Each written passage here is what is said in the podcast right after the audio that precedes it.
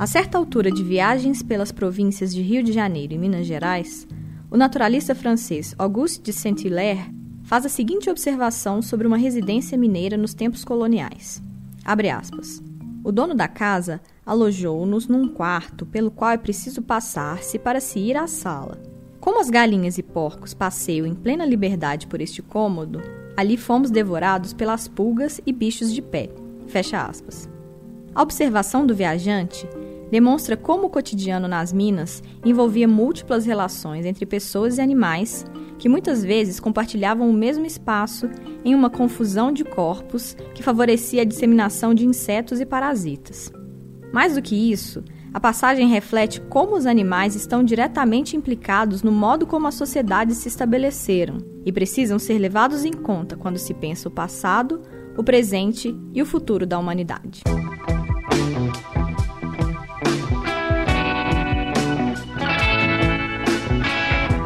Eu sou Jéssica Almeida e este é o Tempo Hábil, podcast do jornal O Tempo. Quinzenalmente, às quintas-feiras, o programa traz entrevistas sobre assuntos relacionados a Minas Gerais.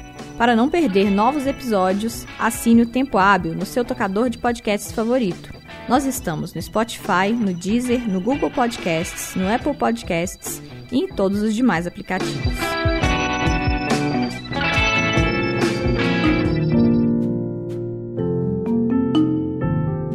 tropas de mulas, carros de bois, circos de cavalinhos, lobos guarás e onças. Esses são alguns dos elementos não humanos que contribuíram para que o estado de Minas Gerais fosse se tornando o que é hoje. No artigo As Minas Gerais, Gentes e Bichos, publicado no livro Orbe e Encruzilhada, Minas Gerais 300 anos, da editora UFMG, as professoras Regina Horta e Natasha Ostos passeiam pelos três séculos do estado demonstrando os diversos papéis desempenhados pelos animais em diferentes períodos da história.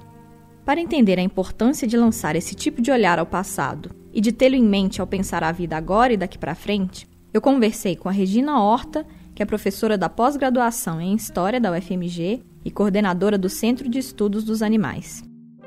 Eu ia começar perguntando por que, é importante a gente considerar os animais na história da humanidade mas ao longo do texto eu fui percebendo que o movimento que vocês propõem é mais arrojado. É entender a história como a história dos animais e nós humanos como animais também e, portanto, incluídos nisso. É mais ou menos nessa linha? É, é sim, né? É. Então eu queria te pedir para contar a história que abre o texto do Santuário do Caraça, o papel desempenhado pelo Lobo Guará nessa história e por que ela é uma boa alegoria para explicar essa proposição que vocês fazem de considerar os humanos como integrantes da história dos animais. Bom, é, essa história do lobo do Pará, do Caraça, é uma história que todos conhecem, a gente abre o texto com ela, porque é muito referenciada e muitas das pessoas provavelmente já esteve lá para ver o lobo guará, né? É uma atração turística. E é interessante porque o lobo guará é uma espécie bastante ameaçada, como a gente mostra, né, nesse texto escrito por mim e pela Natasha Ostos. E e ele tem ali uma série de perseguições pela fragmentação do habitat em que ele vive, e eles são animais que demandam um território muito extenso para sobreviverem, porque à medida que, a, que os lobos se reproduzem, os pequeninos lobos machos, a partir de uma certa idade, têm que procurar outro território. Há muitos atropelamentos desses animais em todas as regiões, não só no estado de Minas Gerais, mas por todos os lugares né, em que eles vivem na América do Sul, eles também sofrem pela perseguição de caça, de retaliação, porque às vezes, como os habitats deles vão diminuindo, eles invadem lugares habitados por humanos e vão atacar galinhas ou outros animais menores, então, por vezes, os fazendeiros vão, vão matá-los como retaliação. O contato, já que eles vivem em áreas cada vez mais próximas de humanos e esses animais domésticos que os humanos têm, tem uma série de zoonoses que, por vezes, podem representar também uma ameaça para a fauna silvestre, incluindo aí o lobo-guará. E nessa situação tão delicada do lobo-guará e de desmatamento do estado de Minas, né, ao longo das últimas décadas, especialmente para fornecer carvão vegetal para mineração, e, também pela expansão da agricultura, esses lobos guarás que vivem no Caraça passaram a se aproximar. Um padre, por volta de, dos anos 80, no início dos anos 80, em que o santuário andava muito abandonado, não era um ponto turístico ainda. O santuário tem uma larga história, como a gente mostra no livro, mas aquele momento dos anos 80, ele não era mais um lugar tão, tão, tão destacado no estado de Minas, e o padre Tobias que era natural de, de Santo Antônio do Monte, portanto conhecia bem a fauna local, ele notou que o lixo do santuário do Caraça estava sendo revirado de noite. E ele passou a observar e identificou que havia um lobo-guará que estava assaltando o lixo. Então, a gente já percebe aí o problema de alimento, o lobo-guará tendo que se acercar das populações humanas para bu buscar alimento no lixo, na lata de lixo.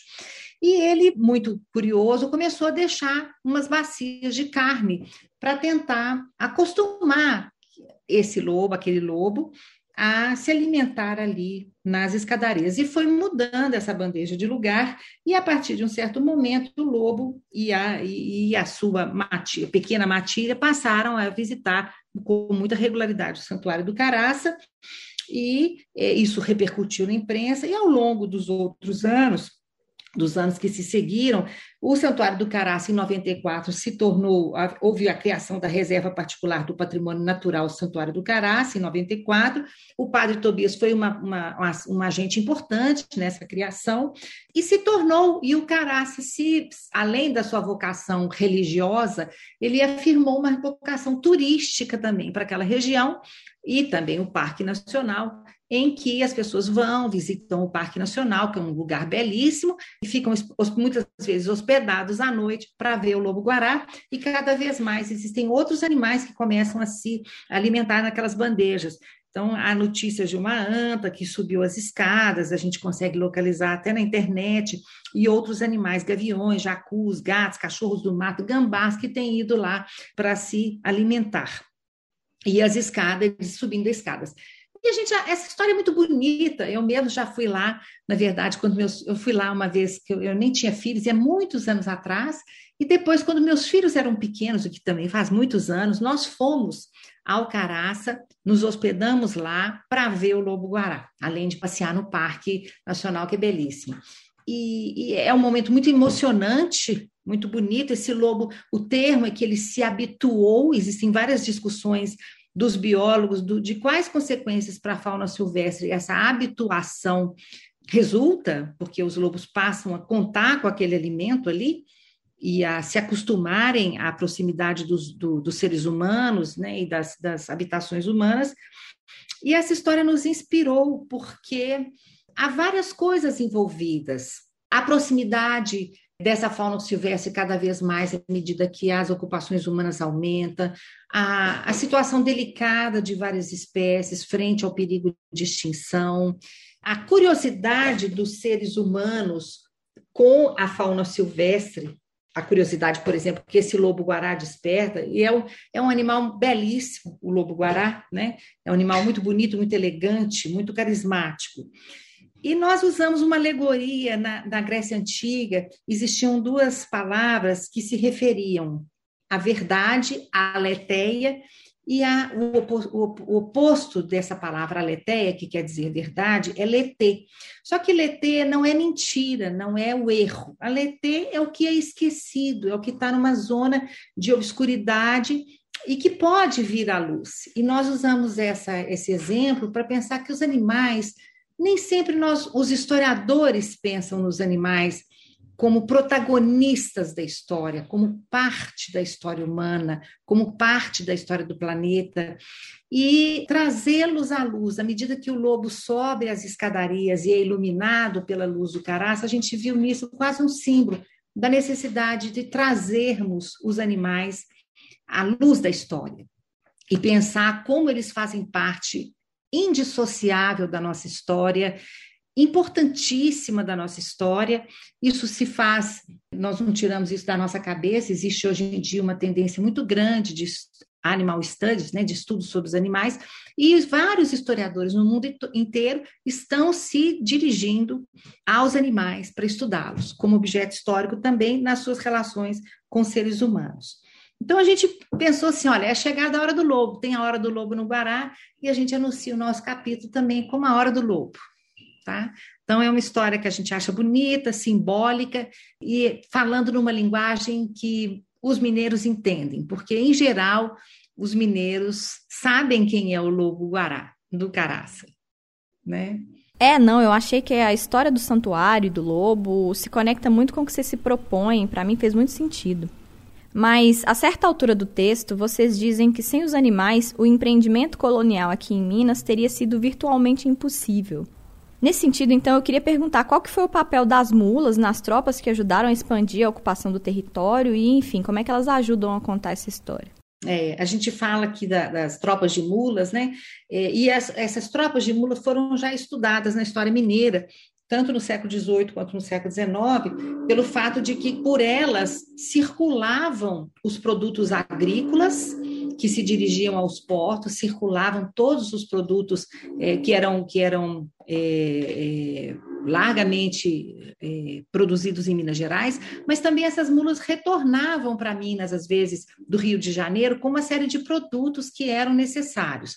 As mulas, elas são mulas e burros, né? Elas são. É, outro dia até nós estávamos conversando com um professor da geografia do, da PUC Rio, Rogério Oliveira, que tem um artigo belíssimo sobre o papel das mulas no Rio de Janeiro, na história do Rio de Janeiro do café. E essas mulas elas são o um cruzamento de uma égua com um jegue. E as mulas são seres híbridos, ou seja, elas não se reproduzem.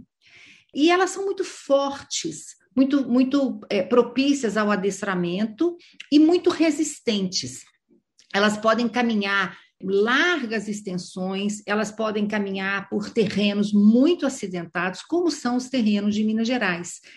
E, e elas foram os animais, é, e, e, ao contrário dos os carros de bois também são muito importantes na, escola, na história mineira, mas os carros de bois eles têm que se estender por regiões mais planas, porque quando há uma, uma, uma, um relevo muito acidentado e, e alto, altitudes muito, muito amplas a serem vencidas, o carro de bois não se presta a isso. Quem se presta a isso são as, são as mulas que vão nessas tropas aí. E as tropas foram muito importantes, elas mudaram a história de Minas. À medida que essas tropas caminham, é preciso que elas, elas estimulam a urbanização em torno, porque as tropas vão parar em algumas localidades elas fazem essa circulação do comércio e dos produtos, mas um autor, que é o Alcir Lenharo, fala as tropas também levavam jornais, levavam notícias, e ele identifica como que as tropas tinham a ver com a ascensão do liberalismo no século XIX em Minas, do pensamento liberal e, no, e republicano no século XIX em Minas Gerais.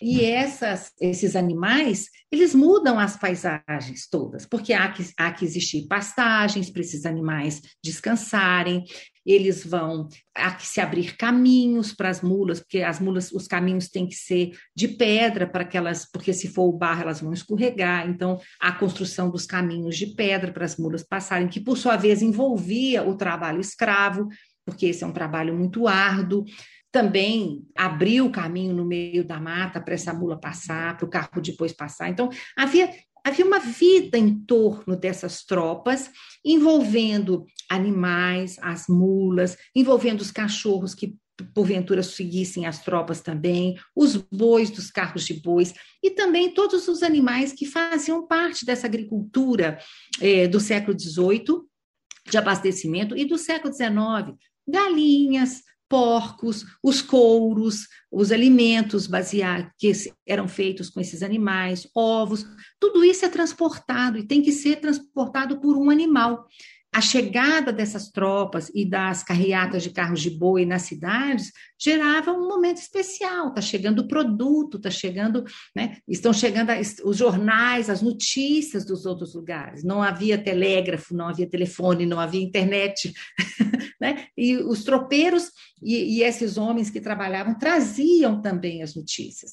Então, você tem uma, um, um, século XIX, um abastecimento, uma economia baseada na agricultura fortemente. Os animais em Minas eram fonte de ovos, de leite, de queijos, continuam sendo, né? É, eles fazem parte da alimentação, eles, os animais silvestres da caça, da pesca. A vida é cheia de. Se nós pararmos hoje e pensarmos, em torno de nós, nós estamos cercados por animais às vezes animais que fazem companhia, nossos gatos, nossos cães, os, os, animais que vivem nos zoológicos da nossa cidade, os insetos que nos incomodam, os outros animais que são, por vezes a gente tem medo deles, mas que são benéficos, lagartixas, aranhas, joaninhas, né? É, animais pombas, é, os, a ave fauna urbana da nossa cidade, ou animais menos amados, como as baratas, os mosquitos transmissores de, de dengue, de malária, mas a, a, nossa vida é cercada deles. Se a gente abre a geladeira, nós vamos encontrar lá pedaços de animais, às vezes processados de uma forma extremamente sofisticada em indústrias, né? Quando você compra uma, uma lasanha sadia de carne, ali tem um animal né, que foi processado, que foi industrializado. Os animais fazem parte dessa indústria alimentícia, fazem parte das nossas roupas, fazem parte do nosso universo, do nosso afeto, né? E como você observou, nós somos animais. Né? Nós não podemos nos esquecer. Os homens, os seres humanos são muito arrogantes por vezes e acham que o mundo existe para eles, em prol do seu prazer, do seu gozo, da sua vida. Mas nós coabitamos o planeta com todas essas espécies. Nossa ação por vezes, é muito negativa, né? tem sido cada vez mais.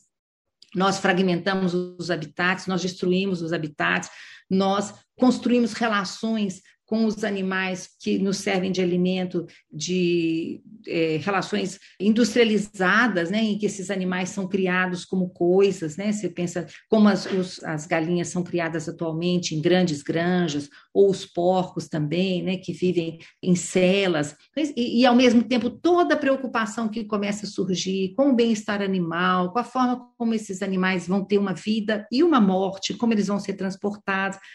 Se a gente olha ao redor, nós poderemos perceber que nós somos uma espécie que surgiu num determinado momento da vida do planeta Terra. Nós somos uma espécie com grandes capacidades de domínio, de conquista, de ocupação e de criação, de protagonismo no planeta Terra, para o bem e para o mal. Né? Mas nós coexistimos com as outras espécies e sem elas, a nossa vida é absolutamente inviável, impossível. E é, ao longo do, do texto, nós, eu e Natasha discutimos, eh, nós chegamos a, a, falar isso no texto, quer dizer, o planeta Terra existiria sem o ser humano, mas o ser humano não existiria sem as outras espécies. Nós somos absolutamente dependentes dessa. Então, o nosso texto tenta lidar também um pouco com essa crítica do que, que é, seria, vou explicar o termo, é antropocentrismo, né? Essa percepção que o ser humano tem de que tudo existe para ele, e de que todas as plantas e de que todos os animais que coexistem na, no planeta conosco nos servem. E essa mentalidade, ela é um pouco arrogante, porque considera que o ser humano vale mais que todos os outros, e ela é perigosa, porque dependendo da forma como a gente dispõe das outras espécies, nós inviabilizamos, nós tornamos impossível a nossa própria existência. Então, por que, que nos interessa tanto a extinção do lobo-guará ou dos outros animais? Porque nós fazemos parte dessa história toda aí. Então, a extinção desses animais e das plantas precede a nossa. né? Então, nós tentamos lidar com esse pensamento de questionar essa excessiva autoconfiança dos seres humanos, nós, homens e mulheres, que achamos que a gente não pode, não pode dispor de tudo a bel prazer. Nós temos que pensar como que nós vamos coexistir com esses animais e com esses e com todas essas plantas que nos cercam. Esses outros seres vivos com quem nós dividimos esse planeta aqui. Mas voltando um pouquinho lá no período colonial, vocês também falam no texto sobre as trupes circenses e os animais que elas carregavam. E eu achei curioso porque parece que os circos eram um pouco diferentes no século XIX. Como é que eles eram? Uhum. Bom, os circos eram, por excelência, circos de cavalinho, no século XIX. No século XX isso mudou, né? Os circos se diversificaram, a presença de animais selvagens aumentou, quando eu era menina, por exemplo, nos anos 60, eu via no circo leões, tigres, muitos outros animais selvagens de várias partes do mundo. E agora, no século XIX, no Brasil, e especialmente em Minas, o circo era um circo que tinha cachorrinhos adestrados, cavalinhos, às vezes até gansos. Quando a gente trabalha com, eu fiz um trabalho maior sobre os circos no século XIX em Minas, por isso que eu, que eu tenho essa informação, eu pesquisei muito nos jornais. E os cavalinhos eram muito importantes, porque ao invés daqueles cavalos que serviam ao transporte de pessoas, não é esse transporte das tropas, porque os cavalos não davam conta desses trajetos muito acidentados e muito pesados que as mulas davam e que os carros de bois faziam. Mas os cavalos, obviamente, as pessoas andavam a cavalo. O cavalo era um meio de transporte muito importante e também, à medida do possível, um meio de, de trabalho também para as pessoas que, que tinham carroças, né, que transportavam pessoas e, e, e outros produtos nas carroças também, em meios mais urbanos em geral. E, na verdade, isso até nem tão as pessoas tinham cavalo no interior de Minas, até né, o cavalo continuou até na primeira metade do século XX um meio de transporte importante para muitas populações mais ruralizadas. E essas trupes circenses, elas tinham os cavalinhos era o espetáculo do cavalinho. Elas tinham aquele palco redondo e os cavalinhos faziam aquelas evoluções, e as mocinhas do circo e os rapazes do circo montavam, faziam números no cavalo de equilíbrio, de, equilíbrio, de destreza em cima dos cavalos. E esses circos de cavalinho, eles eram uma grande emoção no dia a dia das pequenas cidades mineiras lá do século XIX e depois no, no, no início do século XX também e traziam animais. Engraçado que num estado que era tão agrícola, esses animais eram diferentes dos animais que eles estavam. Eram os mesmos animais, cavalos, cães, gansos, mas eram animais que estavam ali é, deslocados da sua função na agricultura e no trabalho. Eles eram aqueles cavalos que eram, eles iam fazer as suas evoluções. O, o maior desafio era montar o cavalo sem sela e fazer os números em cima do cavalo sem sela. Eles falavam cavalos em liberdade né? Naquele picadeiro ali, os cavalos fazendo as suas o seu número em liberdade, de uma outra forma que não a forma como os, os, mineiros estavam acostumados a ver seus cavalos selados e servindo ao transporte, ao trabalho. Esses circos eram muito importantes na vida das pessoas no século XIX, não apenas em Minas Gerais, mas no Brasil, na primeira metade do século 20 também. Hoje em dia, os circos, há um movimento muito grande da sociedade de impedir que os circos não tenham animais. Existem conflitos até entre algumas companhias circenses e os movimentos de proteção animal. Certamente, é, animais selvagens têm uma, uma não há condições de garantir bem-estar animal para um elefante, para um leão, para um urso numa vida de circo. E hoje em dia o circo explora outras formas artísticas, né, que não incluem mais os animais. Ah, acho que uma, uma parte grande das cidades proibiu a entrada de circos com animais em Minas Gerais e no Brasil. Mas no século XIX, circo tinha que ter cavalinho, ou não era circo. Então, também nos circos as pessoas tinham uma, uma vida ali com os animais. E avançando para o século XX, eu queria te pedir para contar a história do monumento à civilização mineira, que é aquele homem nu com uma bandeira que fica ali na Praça da Estação, aqui em BH, e foi inaugurado em 1930. Como é que ele tinha sido planejado originalmente e de que forma essa diferença entre o projeto e a estátua que de fato foi feita representa o pensamento republicano na forma como ele se manifestava aqui no estado? É, esse monumento ele foi projetado por volta de 1928, e era um, uma, um, momento em que o Estado de Minas ganhava uma grande ascendência econômica e política, né? É, reafirmava sua importância econômica e política é, no Brasil, na República Brasileira, e esse monumento foi projetado inicialmente em 28 com uma figura masculina que tinha um físico modesto, que se vestia de forma mais simples, e ele tinha um cão ao seu lado na escultura, no projeto inicial, e o cão estava mais ou menos na altura do seu quadril, acompanhando um pouco atrás. É, e esse cão seria um exemplo da lealdade, da fidelidade, da, da dedicação, que seriam atributos essenciais do espírito mineiro. E esse projeto ele foi recusado na realização final do Monumento à Civilização Mineira, que foi inaugurado em 1930, em julho de 1930. O presidente era o Antônio Carlos Ribeiro de Andrada, e um escultor italiano, Giulio Starassi, foi contratado para fazer escultura.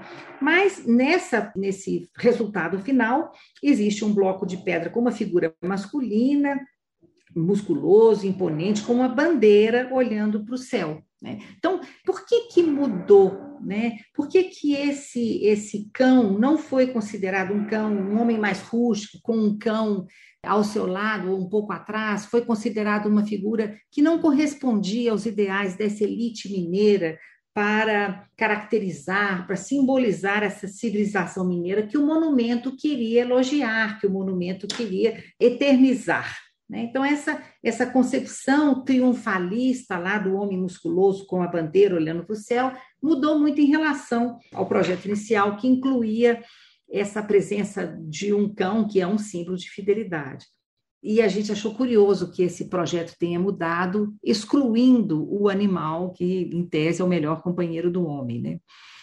Esses animais eles estão presentes tantas vezes nos monumentos, mas em geral são grandes cavalos que são representados, cavalgados por grandes heróis. Então, toda essa, essa ideia de que a própria monumentalização, a criação de monumentos, vai considerar uma determinada concepção do papel dos animais na vida humana, né? e na vida das, das nações, ou dos estados, ou da história oficial. É como se esse cachorro não ajudasse a compor a visão de grandeza que eles queriam para a República. Uhum, é, e ele foi excluído né? Foi essa é mais uma curiosidade, né, histórica da, da, dessa República Brasileira que vai querer criar uma, uma ideia nobre das suas elites, do, do mineiro, da civilização, né?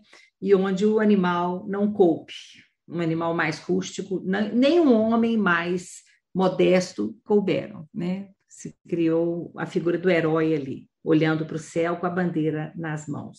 E perto dessa época, lá no artigo, vocês contam a história de uma onça preta que começou a aparecer em Belo Horizonte nos anos 30. E aí o jornal que foi dar a notícia associou a aparição da onça com um casal de mulheres que moravam juntas, como marido e mulher, e uma se vestia de homem.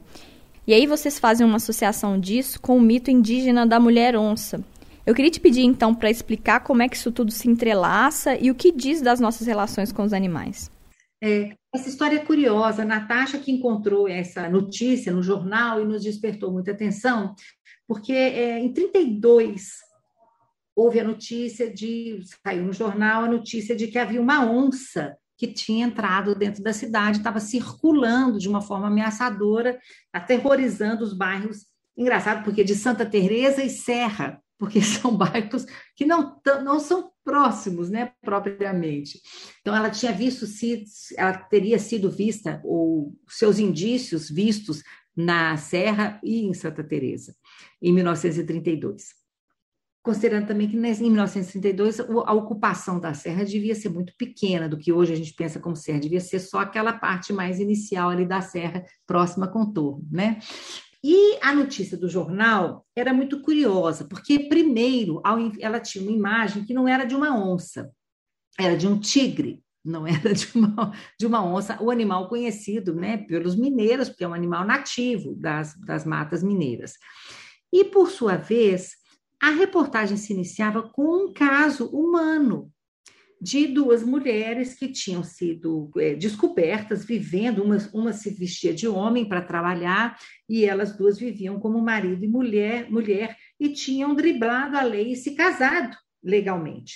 E elas foram descobertas, ela foi, uma delas foi presa, Maria Manuela, respondeu que estava defendendo o seu território como uma verdadeira mulher onça quando ela tinha sido, quando ela tinha decidido se casar e trabalhar e ela pergunta: será acaso crime duas mulheres se estimarem vivendo como cônjuges? Será também crime uma mulher vestir-se de homem para ganhar honestamente a vida? Eu estou citando o jornal aqui, a notícia de 10 de setembro de 1931.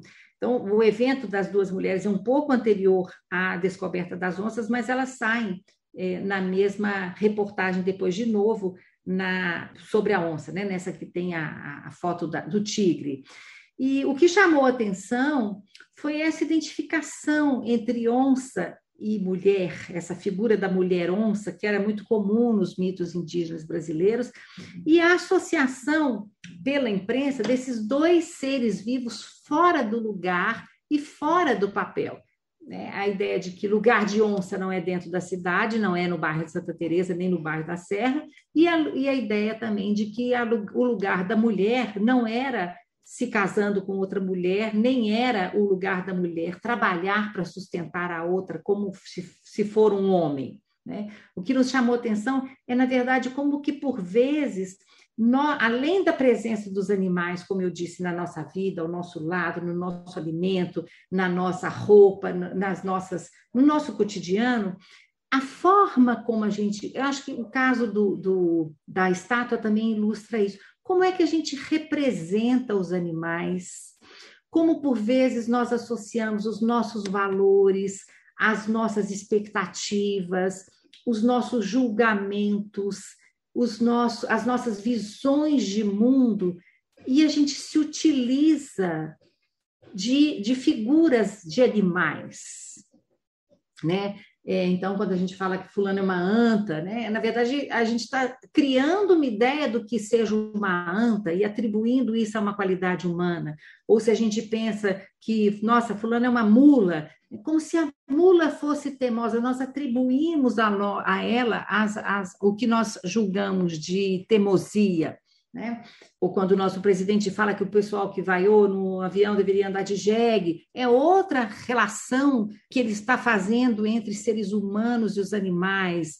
Ou quando, por vezes, as populações indígenas foram acusadas de serem como animais e por isso justificava-se o seu extermínio.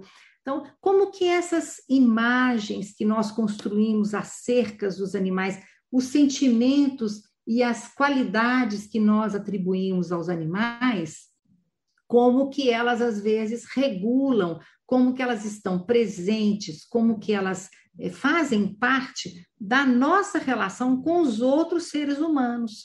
Na hora que eu me, que eu me relaciono com, é, por exemplo, no caso aqui, os repórteres se, se relacionavam com duas mulheres que viviam fora da lei, porque se, viviam juntas ilegalmente, ou quando é, eles recusam a presença de um cão rústico numa imagem, porque isso não condiziria com o que, que eles achavam do que, que era civilização mineira. Todas essas associações que a gente faz em torno dos animais, na verdade, elas dizem muito mais sobre a sociedade humana do que sobre os animais. Né? Seres humanos são teimosos, não as mulas. As mulas se comportam como mulas. Né? Então a gente vai projetando é, a, a, nossa vida com os animais, envolve essa projeção de valores, de atributos, de qualidades, né? Visões negativas dos animais, visões positivas sobre os animais. Você pode pensar que essas mulheres aqui viviam como onças no sentido negativo para a imprensa da época, mas quando se diz que uma mulher defende seu filho como onça, você está atribuindo ela um papel positivo, porque ela está lutando pelo seu filho.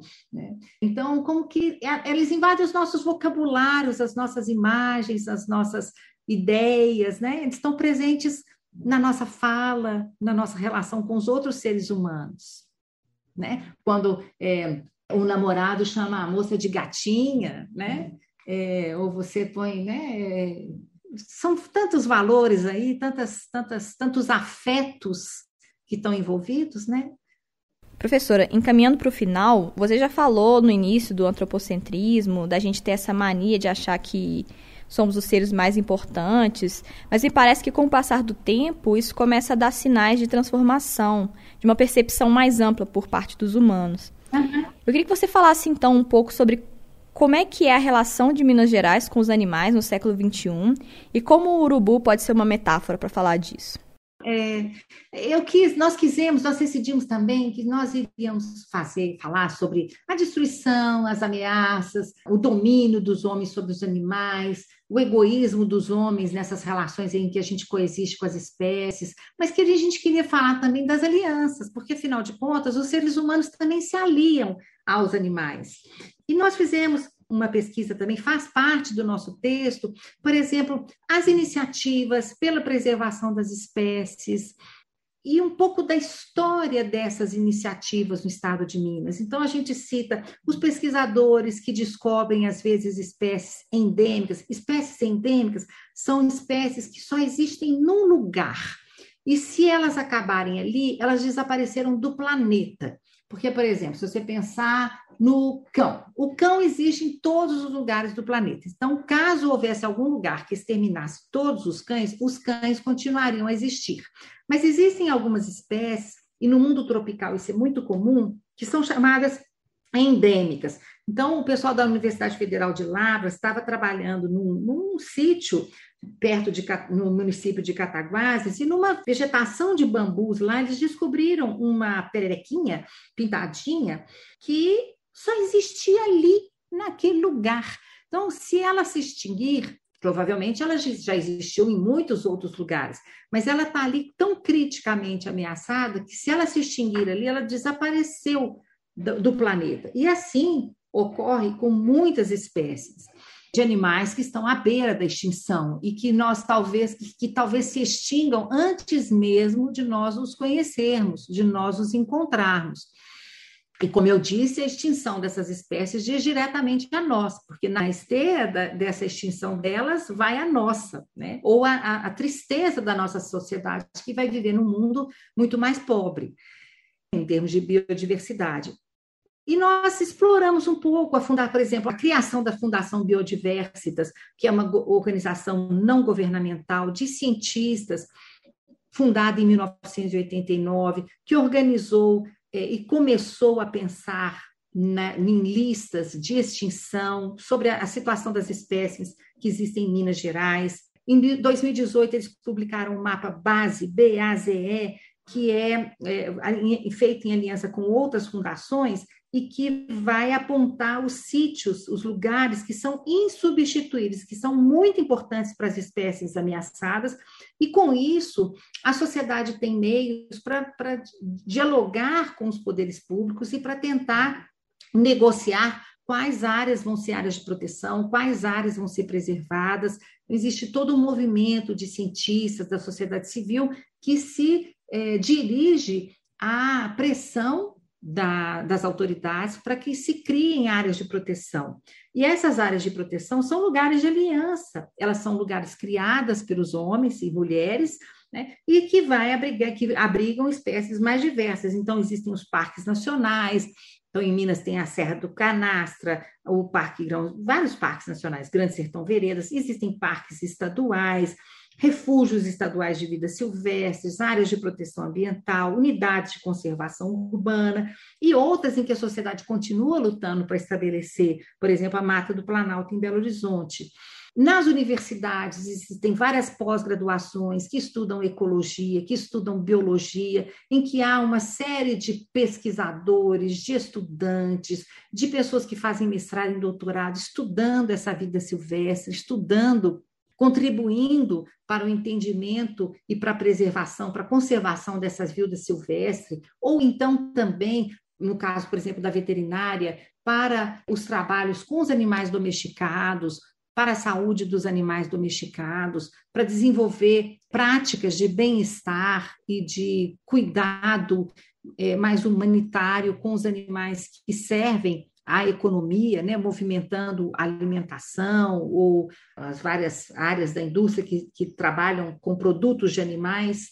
Né? Existem grandes projetos de extensão que às vezes têm abordagens interdisciplinares. O projeto Manuelzão, no, que atua na Bacia do Rio das Velhas, é um exemplo muito importantíssimo, fundado em 97 na UFMG, na Faculdade de Medicina. E veja, o símbolo do projeto Manuelzão é o retorno do peixe ao rio.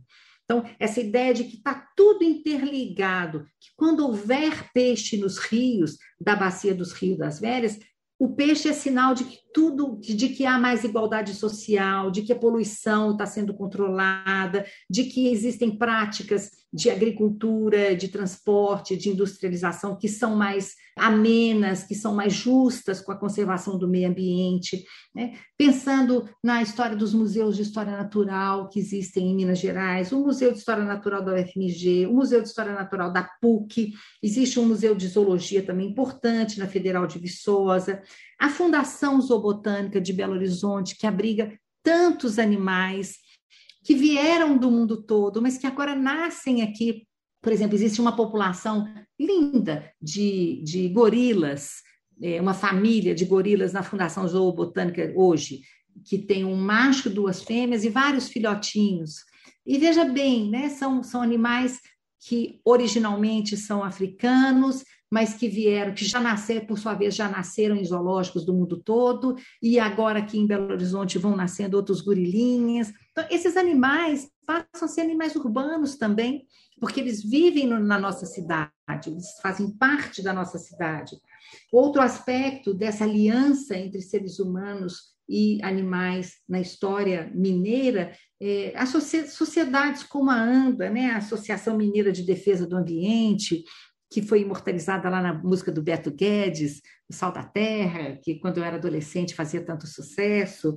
É, as sociedades protetoras que cuidam de cães e gatos abandonados, que cuidam dessas populações de animais é, que vagam pelas ruas e que enfrentam situações tão tristes né? com sede, com fome, maus tratos, é, abandono, né? e como que a nossa sociedade passa a se mobilizar para que não apenas exista preocupação com todos os direitos dos seres humanos, que nós temos que lutar por eles, mas também com direitos animais, para que os animais não sejam vítimas da nossa desorganização, do nosso, né? nós os buscamos para domesticá-los, e o abandono desses animais nas ruas é muito triste, né? E o caso dos urubus é um caso bonito, porque os urubus são sempre vistos com, como. Hoje em dia é muito raro a gente ver um urubu assim nas áreas mais urbanizadas. Mas os urubus, eles são verdadeiros faxineiros, eles são aves nativas e eles são verdadeiros faxineiros, são muito importantes e são essas aves de rapina só existem no continente americano. Existem sete espécies, cinco dessas espécies de urubu são endêmicas no Brasil. E, e elas, são, né, elas são definidas como máquinas voadoras de reciclagem natural das carcaças de animais mortos. Eles são muito úteis, os urubus. Injustamente desprezados, injustamente vistos com nojo, eles são, na verdade, faxineiros né? E o Centro Brasileiro de Estudos em Ecologia de Estradas, da Universidade Federal de Lavras, montou, em homenagem aos urubus injustiçados, o Sistema Urubu, que vai coletando e analisando as informações sobre atropelamento de fauna, especialmente selvagem, nas estradas que cortam os biomas naturais em Minas Gerais. E Minas Gerais um, é um estado com alta ocorrência de atropelamento de animais silvestres. Eles criaram um atropelômetro que está disponível no site, em que você pode é, ver quantos animais são atropelados nas estradas brasileiras nos últimos tempos, né? Então, a cada segundo, a cada segundo se estima, a cada 15 segundos, um animal silvestre é atingido por veículo nas estradas brasileiras. São muitos eventos ao longo do ano e isso causa um é, impacto muito grande, porque por vezes são animais extremamente sadios que estavam se movimentando, que são exemplares importantes da nossa fauna e que morrem ali na estrada. Existe ali também um aplicativo para você informar atropelamentos, para você também recebe informações sobre como proceder se você atropelar um animal, o que, que você pode fazer então, esse sistema aí é muito moderno, tem sido ampliado, coleta dados e também ajuda as políticas públicas, os, aquelas pessoas que cuidam das estradas, a localizarem pontos mais críticos de atropelamento e tentarem ali ou fazerem algum tipo de corredor, ou colocar maiores alertas nas estradas, ou criar algum tipo de solução para tentar evitar esses atropelamentos que atinge, veja bem, a cada 15 segundos um animal, é muito animal silvestre que nós estamos perdendo por atropelamento e evidencia o risco da construção de estradas em, que passam por meio de áreas naturais, porque elas começam a, a constituir ali um perigo para a vida daqueles animais e, às vezes também para os humanos que vivem em torno, né, que vão acabar também sofrendo o risco de atropelamento das suas crianças e por aí vai. Então, como que resolve isso? Né? Isso é, é um, há uma necessidade grande de políticas públicas para tentar controlar isso. Então, eu achei, quando eu descobri que existia esse, esse sistema urubu, eu achei tão bacana, eu, eu achei os pesquisadores lá da Universidade de Lavras né, isso só, só valoriza ainda mais a importância das nossas universidades, dos nossos pesquisadores, das pessoas que se dedicam a criar né, coisas importantes para a nossa sociedade, para o nosso país, é, pelo conhecimento, pelo estudo, pelo, pela dedicação. E, professora, só para terminar, enquanto eu li o texto e preparava as perguntas, eu lembrei que no início do ano teve uma manifestação no centro de Belo Horizonte dos carroceiros, porque tinha um projeto de lei na Câmara tentando proibir o transporte de carga por tração animal aqui em BH. E eu fiquei pensando que tipo de relação que dá para fazer entre esse acontecimento e tudo isso que a gente conversou. Uhum. Essa questão dos animais é muito polêmica, né? Existem aí uma série de, de ações prote, dos protetores de animais contra os carroceiros. Os carroceiros têm uma série de alegações em, em seu favor, né? São pessoas que estão ganhando seu trabalho de uma forma muito com muito labor, com muito trabalho, muito muita dedicação, né? Eu acho que nem sempre os carroceiros, a gente tende a pensar neles como pessoas más que estão judiando os animais do seu trabalho, e eu acho que isso provavelmente eu não, eu não tenho, assim, digamos assim, eu tenho, não tenho grande conhecimento dessa situação para poder afirmar. Mas eu arriscaria pensar que uma parte grande dos carroceiros cuida bem de seus animais, por vários motivos. Porque se você, digamos, estropiar o seu animal, você não o terá para o trabalho. Aquele é o meio de vida dele. Né? Ele é um homem pobre, em geral são homens, né? muito pobre, e que está ali lutando pela sua sobrevivência. Os seres humanos se utilizam de animais domésticos desde tempos imemoriais. Eu não sei se necessariamente essa é uma relação de crueldade. Eu, eu, eu, tenderia a ter muito cuidado em fazer, em fazer essa associação entre os carroceiros e a crueldade. Esse talvez seja um julgamento um pouco burguês, é, eu vi uma foto que me marcou muito. Eu vi uma foto de um homem sendo preso porque ele tinha, alguém tinha denunciado que ele estava é, chicoteando o seu animal e a polícia foi acionada e ele foi preso. Eu não lembro muito bem onde eu vi, isso foi, aconteceu em Minas, onde eu vi essa foto. Eu não lembro muito bem, mas o que me chamou a atenção é que esse homem era negro, ele estava vestido apenas com um short, ele estava descalço, o que evidencia a sua situação de extrema humildade. Ele estava de costas e os policiais estavam prendendo. E me chamou a atenção, né, que na verdade aquele homem que estava sendo punido pela crueldade contra os animais era um homem negro e pobre. Eu acho que essas situações têm que ser discutidas com muita calma, para a gente não criminalizar pessoas que justamente são as, as pessoas mais humildes da nossa sociedade. Né? É muito fácil atacar os carroceiros. Eu aprenderia muito mais. Havia um projeto da UFMG que eu achava o máximo, que todos os sábados se colocava lá na, na praça, aquela praça em frente ao quartel de Santa Ifigênia, que eu não, agora eu não lembro o nome da praça, e que era, um, era, era uma, uma sociedade, era uma, uma atuação, um projeto que envolvia um pessoal da história e um pessoal da sociologia e da veterinária, e que ali eles prestavam informações para os carroceiros de como podiam cuidar melhor dos seus cavalos, de como avaliar o peso a ser transportado, das necessidades de comida e água dos animais. Eles atendiam aqueles animais gratuitamente nos seus problemas veterinários, ali na, no sábado. É, eu acho que seria mais justo né, digamos, apoiar os carroceiros para que os carroceiros pudessem dar condições de vida melhor aos seus animais, do que simplesmente condená-los como homens cruéis, né? Porque a gente não está na pele deles, né? E a gente não está na pele deles e provavelmente eles amam os seus cavalos. Por que não? Por que, que eles não podem adorar os seus animais, né? Então eu, eu acho que é uma discussão delicada, é certamente há que existir coisas muito rigorosas para controlar o peso que esses animais trabalham, né, e isso ser controlado por fiscais ou mesmo pela polícia, né, que possa, por exemplo, interditar um cavalo que está com a carga excessiva ou que tiver com machucados visíveis e que não tiver e aquele cavalo ser apreendido e levado para o setor de zoonose UFMG, a pessoa perdeu o seu cavalo, né, que está maltratando. Mas eu tomaria muito cuidado com isso.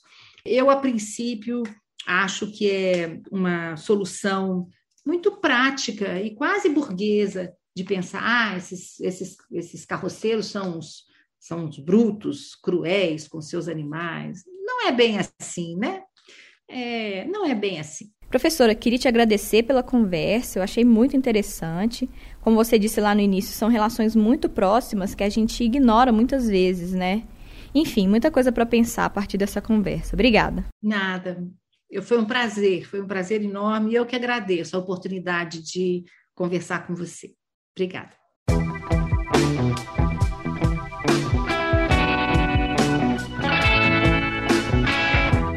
Você ouviu o Tempo Hábil, podcast do jornal O Tempo. Antes de encerrar, eu queria dizer que o Tempo Hábil vai entrar no hiato. Já faz alguns meses que eu tenho tocado a produção dos episódios com um outro projeto que agora está chegando bem perto de nascer. Para poder deixar esse trabalho novo bem redondinho, agora que ele está perto do lançamento, a produção do Tempo Hábil vai ser suspensa por um tempo. Eu vou contar aqui no feed quando tiver data para esse projeto ir ao ar e vou dar mais detalhes sobre o que se trata. Então, se você não assina o Tempo Hábil nos tocadores ainda, eu sugiro assinar. Eu sou Jéssica Almeida e fiz a produção, o roteiro, a edição e a mixagem desse episódio. Fico por aqui e volto em breve com novidades. Até lá!